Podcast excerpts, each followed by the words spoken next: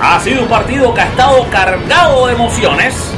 Del lado del lanzador se impulsa y hay un batazo alto, largo con todo el jardín izquierdo. Y la reina de las 108 posturas salió a pasear y no regresa a la fiesta.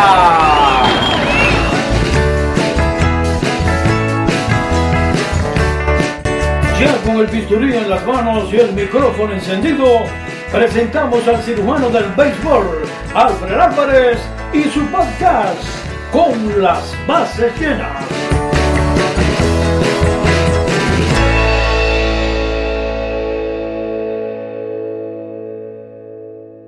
Saludos familia beisbolera de Con las bases llenas. Qué alegría estar con ustedes en este arranque de nuestro primer episodio del podcast de nuestro nombre de Con las bases llenas en esta temporada 2019. Algunos de ustedes creyeron que todo iba a ser eh, los Yankees, pero no, por supuesto que no. Nosotros, nuestro podcast principal es y seguirá siempre siendo el podcast de Con las bases llenas. El podcast de los Yankees también es muy importante. Somos la casa del podcast de los Yankees en español, pero este programa es el podcast de todos los equipos, el podcast de la temporada de béisbol 2019 y de todas las temporadas para hablar de todas las ligas y de muchísimo béisbol. Estamos de vuelta, hemos regresado, primero dándole como siempre gracias a Dios por habernos permitido eh, llegar hasta este punto, por haber crecido tanto. Me recuerdo el último podcast del año 2018 y cuando esperamos volvernos a ver aquí otra vez.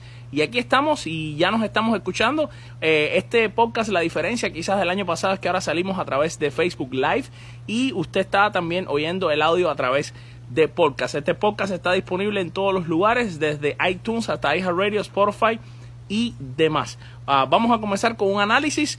Eh, la persona, eh, vamos a tener diferentes de nuestros escritores. Quisiéramos tener más, pero no nos alcanza el tiempo. Le pedimos a todos que también se acuerden que nuestro grupo de WhatsApp ya está abierto para que ustedes, como en la pasada temporada, nos manden sus audios, eh, ventilando lo que quieran, hablando del tema que quieran y así, por supuesto, ustedes son nada más y nada menos que la estrella de este podcast, la estrella de este show y queremos escucharlo. Este audio eh, usted lo va a tener en el podcast, no va a salir por supuesto aquí en el Facebook Live, pero sí puede hacerlo a nuestro número de WhatsApp que ya lo están viendo en pantalla.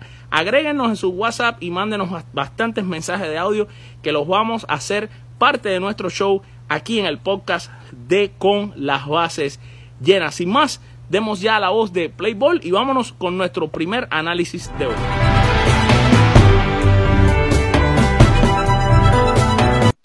Sí, queridos amigos, y ya tenemos con nosotros a Raúl Ramos.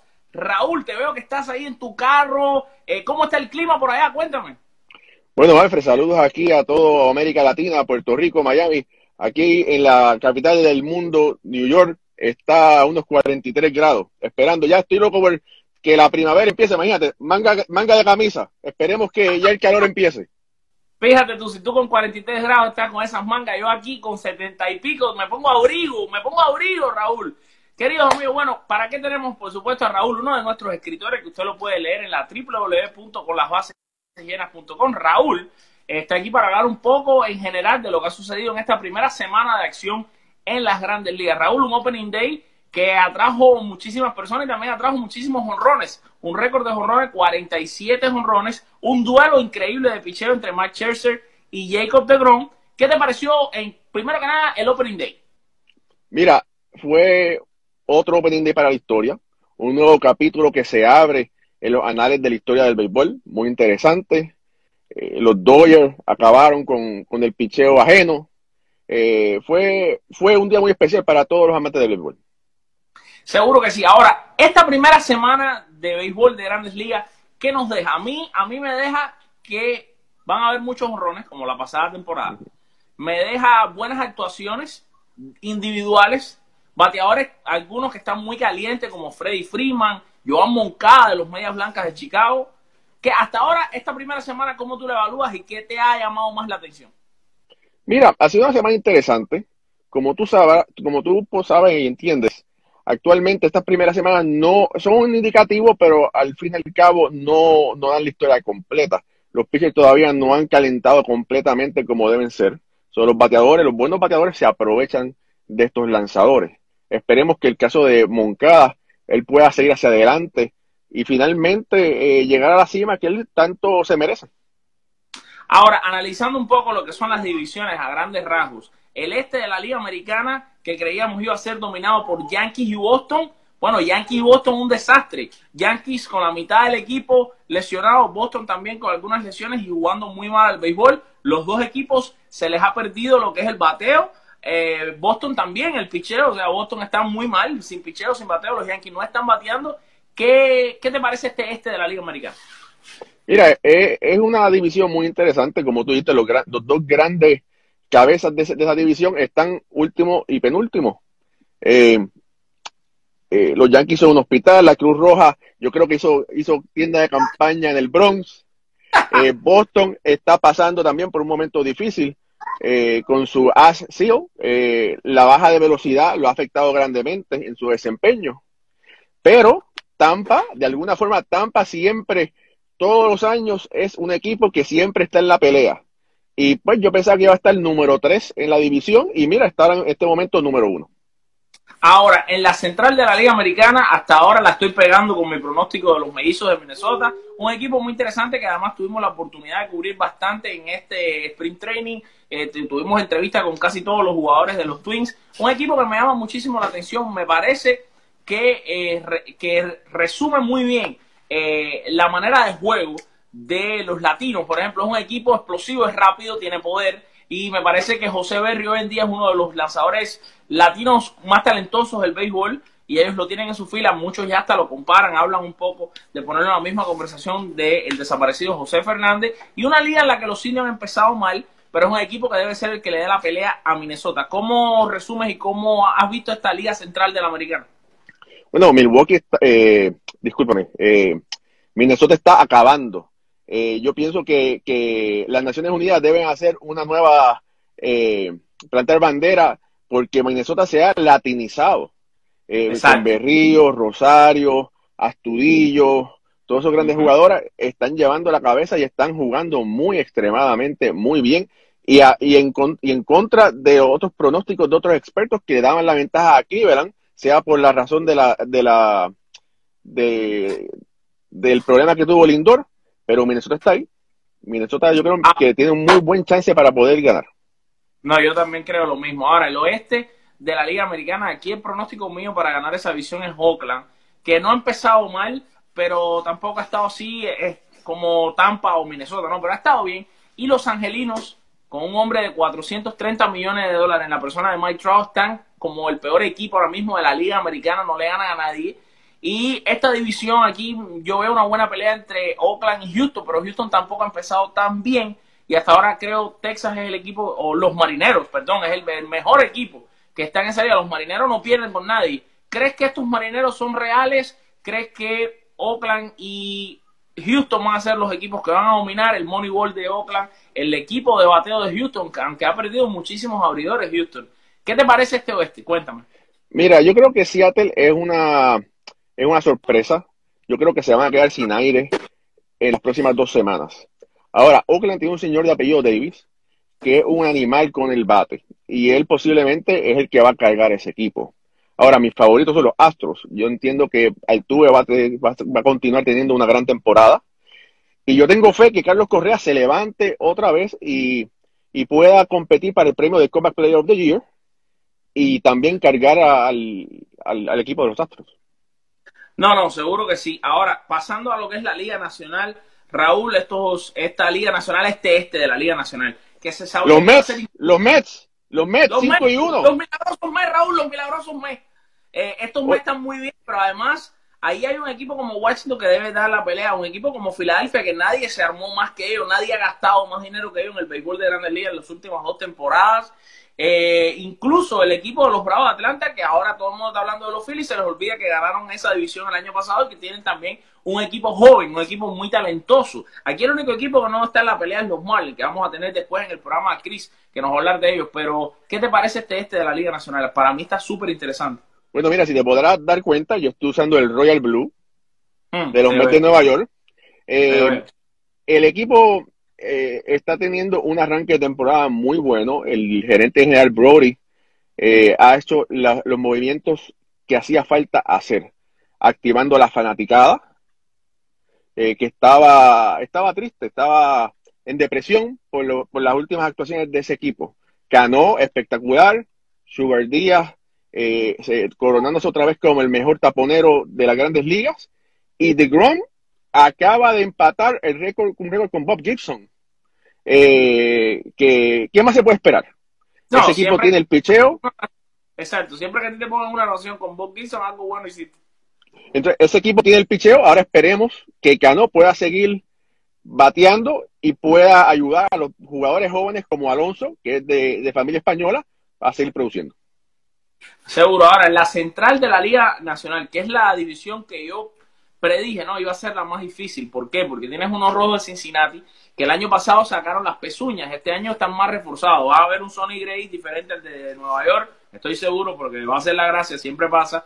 Eh, un equipo de los Cops bien estructurado. Tienes a, al propio, hasta los propios piratas están bien. Y por supuesto, hasta ahora está pasando una de las cosas que se previó, que es que los cerveceros están dominando, están ganando muchísimo. Este equipo de los cerveceros muy bien estructurado, con un gran director, Raúl, la persona de Craig Concert, y un equipo muy interesante con un líder que ha salido, que es Christian Yelich, que también está encendido. Cuéntame de esta central. Bueno, ya, ya como tú sabes, Yelich es uno de los mejores bateadores que hay actualmente en la Grandes Ligas, y como tú dices, Craig Council, que es una de las mejores mentes en el béisbol de los Estados Unidos y yo entiendo que él va a ser uno, posiblemente va a ganar el premio del dirigente del año en la Liga Nacional del 2019. Los Cubs con Javier Baez, el mago, eh, con ese bate maravilloso, parece que tiene un bate mágico, no sé, lo mandó a bautizar, le echó agua bendita, no sé qué es lo que hace, pero ese bate batea y ese guante tampoco, las coge todas, increíble. Los Cardenales siempre están ahí en la pelea. Es un equipo histórico y bueno, va a ser una división muy interesante. Seguro. Y cerrando, Raúl, nos vamos con el oeste de la Liga Nacional. Eh, lo que el año pasado fue conocido como el salvaje oeste, que este año no lo veo tan salvaje. Me parece que los Dodgers van a dominar esa división. Aunque Arizona y Colorado pueden hacerle una, buena fuerza. Quizás San Francisco, San Francisco no lo veo en pelea, a pesar de que hizo una buena movida adquiriendo al jardinero central Kevin Pilar. Y los padres de San Diego, un equipo muy talentoso, pero evidentemente que todavía le falta millaje, ¿no? Le falta por recorrer. Le falta que estas figuras ganen una valía a pesar de tener ahora a Manny Machado. Bueno, veo que tienes ahí a tu asistente de producción al lado tuyo. Pero bueno, te diré que los, que los Dodgers de Los Ángeles es un equipo que está hecho para ganar, pero a una larga temporada. Lo, demostró, lo ha demostrado anteriormente. Esos bates son unos bates muy pesados que batean mucho. Ahora, tú sabes que en el béisbol es poder ganar en series cortas. Esperemos que los Dodgers puedan otra vez cerrar, cerrar completo, ganar la división ganar eh, en los playoffs y por, y por fin posiblemente ganar la Serie Mundial. Que lo puedan hacer, no sé, eh, pero tienen, tienen el, material para hacerlo. Eh, otro caso interesante es San Diego, con la inclusión de, de Tatis, que es uno de los, el, uno de los super prospectos en las grandes ligas. San Diego tiene que ganar de alguna forma, porque si no, Andy Green, que es su dirigente, puede estar en la cuerda floja muy rápido si San Diego no gana, él pudiera ser el primer dirigente despedido esta temporada. Seguro. Señoras y señores, este es Raúl Ramos dando su opinión sobre las diferentes divisiones. Raúl lo vamos a tener, por supuesto, Dios mediante, siempre aquí en nuestro show, en nuestro podcast de Con la Base acompañándome a lo largo de esta temporada. ¿eh? Qué bueno, porque la pasada temporada eh, tuve más o menos muchas veces algunos episodios monólogos, ¿no? Donde no hablaba con mucha gente. Esta vez, gracias a Dios, ya nuestro equipo ha crecido demasiado. Y están viendo a Raúl, uno de los principales escritores de Con las Bases Usted lo puede leer en la www.conlasbasesllenas.com. Su Twitter lo está viendo en pantalla. Además, es Ramos Rauli en Twitter, sígalo. Eh, Raúl escribe muchísimos artículos interesantes, no solo de lo que está sucediendo en el día a día en Grandes Ligas, sino artículos históricos y también estaremos cubriendo lo que es las ligas menores. Raúl estará a cargo de lo que es las ligas menores y también escribe eh, su poco sobre esta liga AA puertorriqueña muy interesante. Raúl, dile adiós a todas estas personas que te quieren, que ya te leen, que te siguen por todos lados. Bueno, gente del mundo, muchas gracias por, por tener el honor de que ustedes nos lean hay muchos sitios, muchas fuentes de que ustedes puedan conseguir la información, pero para nosotros es un gran honor que ustedes nos sigan, escuchen a, Alfred y lean nuestros artículos. Alfred, te tengo un, un mensaje para Octavio. Dispara. Octavio, escucha. Octavio, cuando regreses al Bronx, asegúrate ir a la cocina abrir el freezer, la nevera y sacar los bates de los Yankees, porque mijo, están congelados. ya tú sabes, Octavio. Y con este mensaje, Octavio, este saludo a Raúl Ramos, nos vamos a una pausa, pero ya regresamos.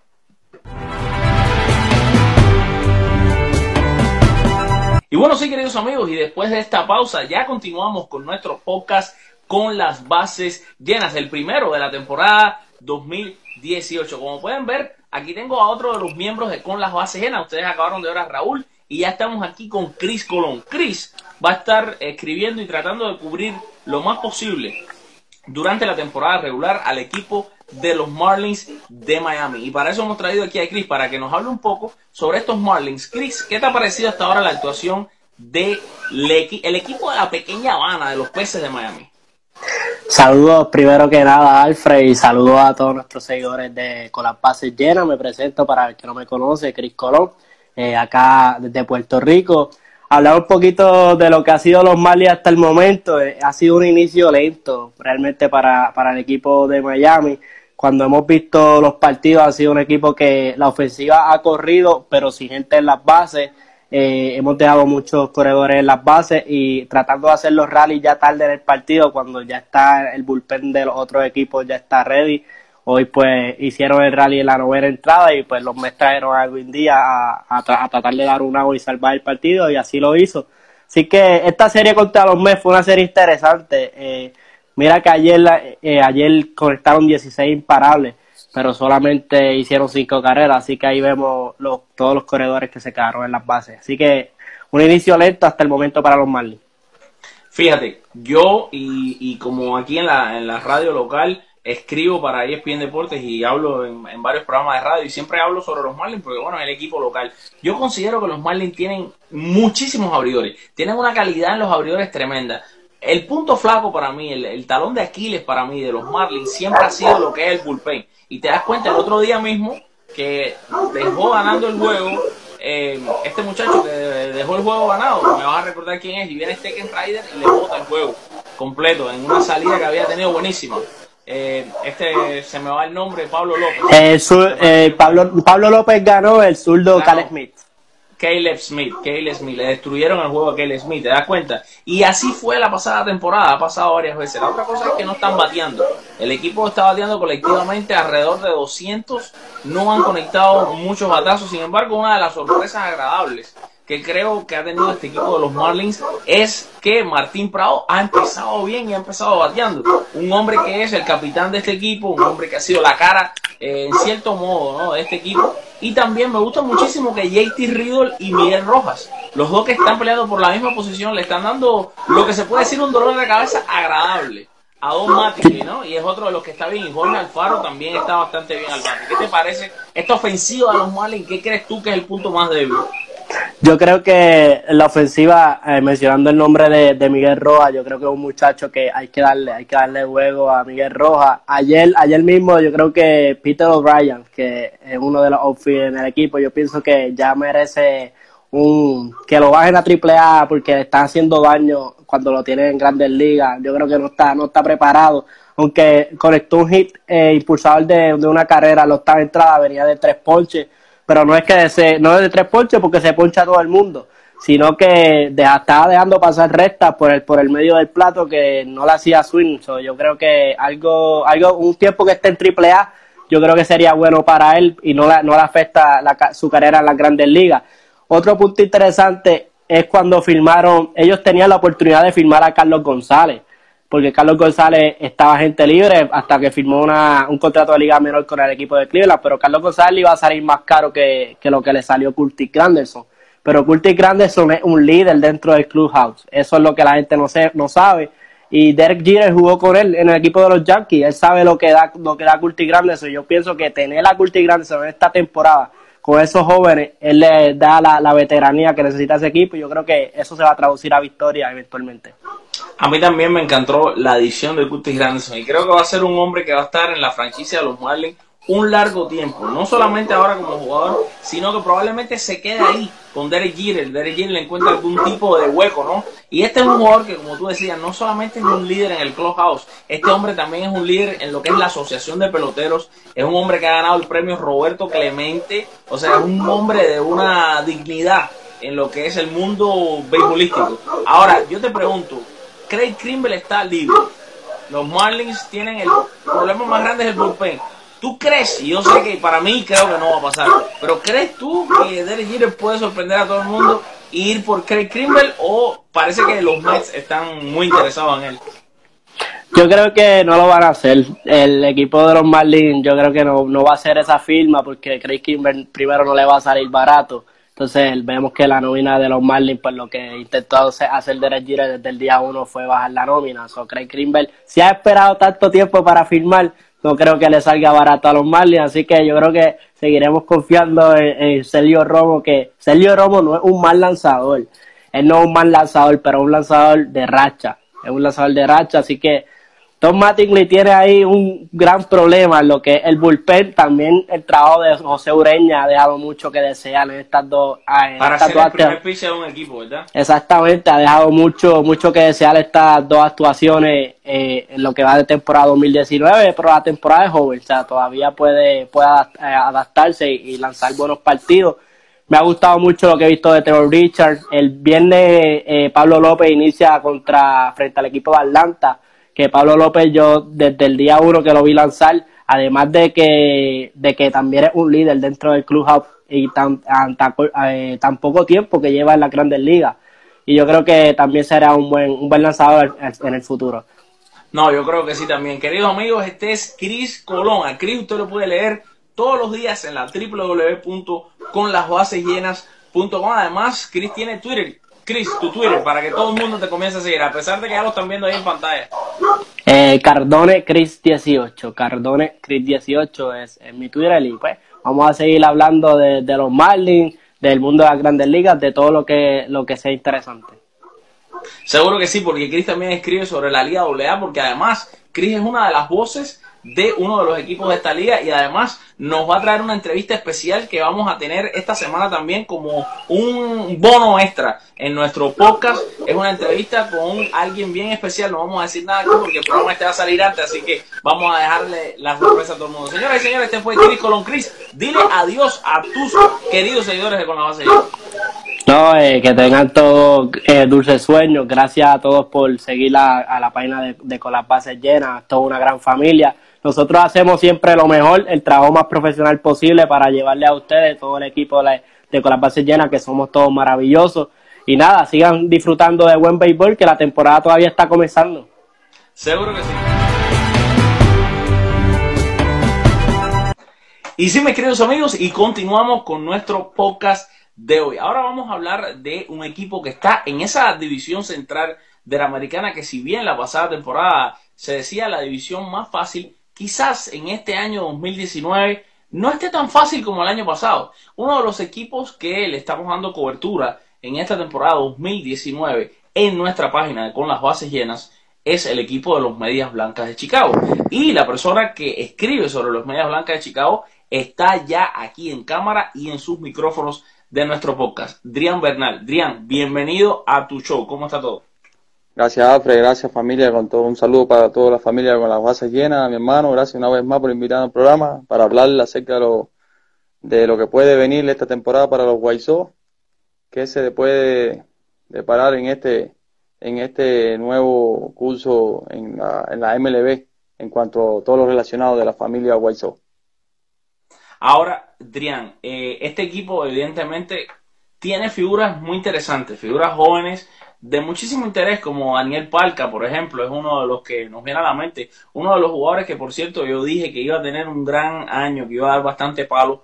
Um, y lo increíble hasta ahora es que este equipo de los White Sox, que por cierto, tiene muchos seguidores cubanos, porque es un equipo que está lleno de cubanos y no de ahora, desde hace rato, eh, están las memorias, ¿no? De Exacto, ese eh, último, bueno, el último campeonato 2005 donde tenían a Contreras y al Duque y por ahí también muchos cubanos comenzaron a seguir a, a los Medias Blancas de Chicago. Y este año, la sensación hasta ahora en esta primera semana de grandes ligas es que los cubanos de los White Sox son los que están dando la talla, vamos a decir así. Yo, eh, Alonso y, y, sobre todo Moncada, háblame de esta ofensiva de los Medias Blancas y de estos jugadores cubanos que integran el equipo que para el que tú estás escribiendo y a uno de los equipos que tú le das muy buena cobertura. Bueno, Alfred, tú, tú empezabas diciendo, mi hermano, que acerca de Daniel Parker. Bueno, acordar, Daniel Parker tuvo una, una, una, temporada fenomenal de novato de la, la, pasada temporada, que junto a tercera base de los Yankees dominicanos, Miguel Andújar, fueron ambos los dos peloteros novatos con más cuadrangulares toda la gran capa, con 27 cada uno. De Daniel Parker, en lo personal, espero mucho. Espero una temporada de 30 honrones, ¿por qué no? Eh, mientras que esté saludable, sé que tiene su deficiencia a la hora de empuñar el bate al hombro en el cajón de bateo, es algo que él debe hacer sus ajustes, él va a seguir, va a seguir trabajando a eso, en cuanto a eso, eh, pero eh, es un muchacho que, que va en ascenso, va en ascenso, poder tiene, no ha empezado bien, no ha empezado bien, es cierto, no ha empezado bien, tanto como en este, en este caso, como en los roles designados, como, y como cubriendo la, los jardines, él se va a desempeñar, esa es la función de él en ese equipo. Poco a poco, la producción del largometraje de Daniel Parca, yo, yo estoy seguro que va a llegar. En cuanto a la, en cuanto a lo demás, Alfred, es un equipo, ¿qué esperas de un equipo que viene de perder 100 juegos por cuarta vez en su historia y primera de 1970? Van seis años seguidos, van seis años seguidos, Alfred, que, que, esta, que esta organización histórica que tiene tres tres, tres series mundiales en su vitrina, con más de 100 años de historia, van tres, va seis años seguidos, seis temporadas con récord negativo. Es la cuarta temporada para el manager el, mm, californiano Rick Rentería en mando de, la organización. Esperamos, esperamos, no esperamos que esta organización esté en octubre, no, no. Pero sí esperamos una cierta mejoría de esta organización, a lo mejor con récord negativo, pero no 100, no 100 derrotas no 100 derrotas, estamos hablando quizás 70, 75 victorias. ¿Por qué no? Exacto. Es un año. Exacto. No, no, tranquilo, sigue, sigue. Es un año más, te decía, es un año más para, para esos muchachos jóvenes que forman parte de la reconstrucción que hace dos, tres años atrás Rihan llevó a cabo. Con, con, la llegada de Joan Moncada de Boston, Michael Copes, que no lo vamos a tener este año por la Tomillón, pero sí va a estar Lucas Giolito, es un año más para él. Reinaldo López, son muchachos jóvenes que este año deben de dar cierta mejoría y cierta profundidad a esa rotación. Y entonces te hace pensar que 100 juegos de nuevo, perder esta temporada, no. Exacto. Yo te voy a hacer una pregunta. ¿Qué está haciendo diferente Joan Moncada en esta temporada? Su ajuste lo has hecho, los has hecho. es evidente. Batea 450, tiene un OVP de, de 500 y pico, eh, perdón, un Lunes de 500 y pico, un OVP de, de mil y pico, eh, tiene par de cuadrangulares. Hoy mismo le empamó en, el Progressive Field de Cleveland su cuadrangular más, largo según Stan Kack. Entonces, eh, su ajuste lo está haciendo. Ojo, ya no está jugando, ya no está jugando la segunda base. Acuérdense, el año pasado cometió más de 20 errores en la intermedia el desplazamiento, todo eso le conlleva, le llevaba más presión a este año, una temporada más, él ha hecho su ajuste a la hora de, de empuñar el bate al hombro, él ahora está jugando a la tercera, se ha visto cómodo a la defensa, no, recordemos, fue el intermedista con más errores de la temporada pasada, eso también, como le decía, eso contrae cierta presión a la hora de empuñar el bate al hombro, se ha visto un Moncada muy sólido en este inicio de temporada, un Moncada con, con paciencia en cajón de bateo. Hoy mismo le sacó dos boletos a Cory Kluber, impresionante que años, temporadas anteriores, veías Moncada, un Moncada desesperado que le, que le hacía swing a, la pelota y, venía el ponche. No, ya lo ves más tranquilo, ya lo ves más sereno. Entonces, en, en este caso, sin lugar a duda, él todavía tiene sus, sus, sus, ciertos aspectos en cuanto a mejorar ahí Laguna, exacto. Pero de que ha mejorado, ha mejorado. Y esperemos, en cuanto yo espero personalmente, que este sea ya el, eh, a lo mejor no el gran año de, ese super prospecto que, llegó a ser en su momento, que esperamos todos, pero un año mucho cualitativo en cuanto a sus números para dejar plasmado en, en esta organización este año. Ahora, para cerrar este mini de varios equipos con los medias blancas, yo te voy a hacer una pregunta rápida. ¿Cuál es el punto fuerte de los medias blancas y cuál es el punto débil en esta temporada? Alfred, bueno, el punto fuerte va a ser su ofensiva, esa, esa ofensiva gruesa de Pito Abreu, John del Alonso, Daniel Parca, Tim Anderson, eh, Joan Moncada. Yo creo que esa, ese grueso en cuanto a su ofensiva, esa línea central en cuanto a su ofensiva, va a ser el punto fuerte de, de, los White Sox este año. White Sox va a depender mucho de la producción ofensiva de, de los ya mencionados aquí ahora. El punto débil va a ser, en mi opinión, el picheo, tanto el abridor como el bullpen. Oh, los dos, okay, No, los dos, considero los dos. ¿Por qué? Porque mira, iniciamos la temporada con cuatro abridores. Es cierto, traímos a Iván Nova, ya no está Jane Chin.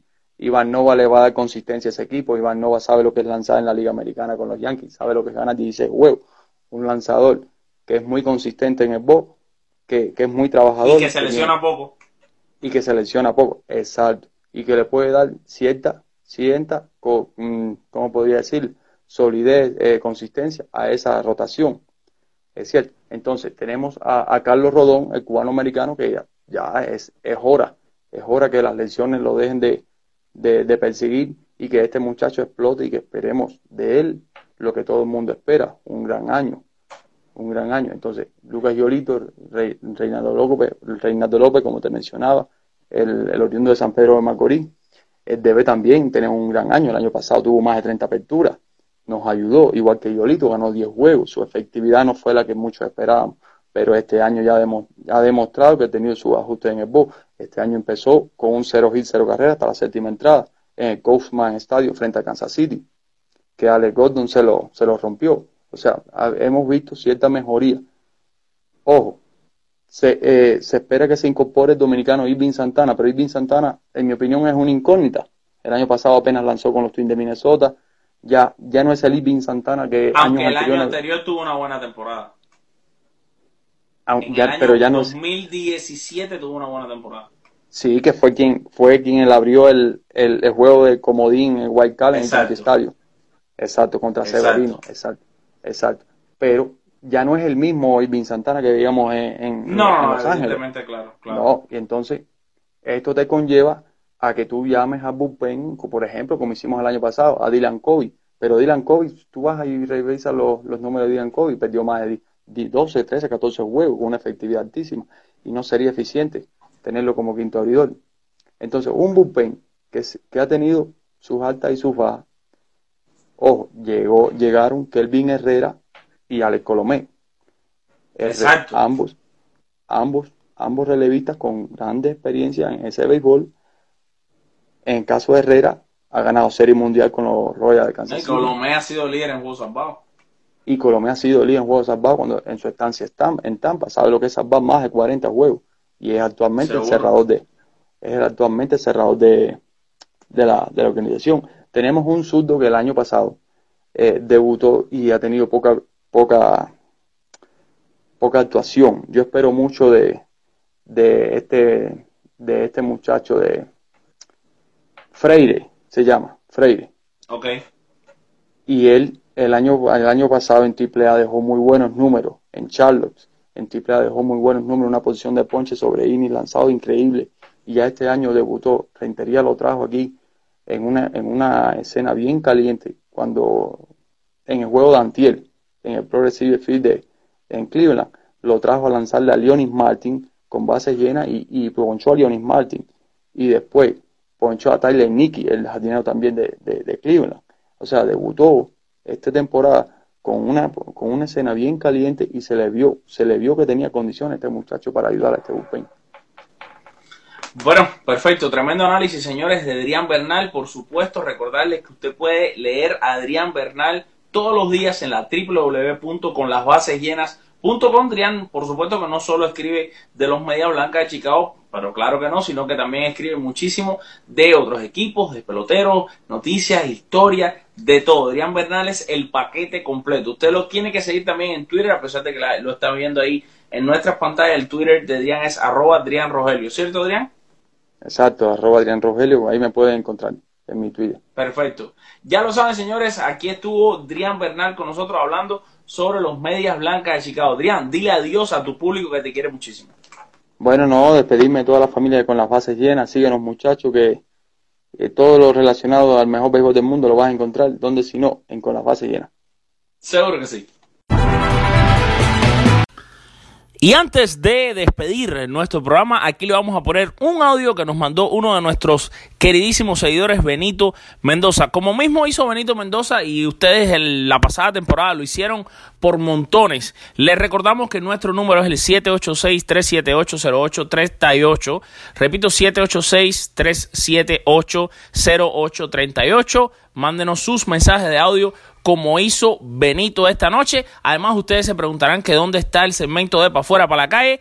Ese segmento se lo vamos a ver para el próximo programa que vamos a hacer un poco eh, más corto, ¿verdad? Para que todo se nos quede en un tiempo específico, pero sí le prometemos que pronto estamos ya la semana próxima con nuestro segmento que usted tanto espera para tirar un pasillito y escuchar los mejores honrones de las grandes ligas, la voz de los locutores latinos. Aquí les va el audio de el gran Benito Mendoza. Gracias Benito por este audio que nos mandaste. Buenas noches, mi amigo Alfred Álvarez, es Benito Mendoza quien te saluda.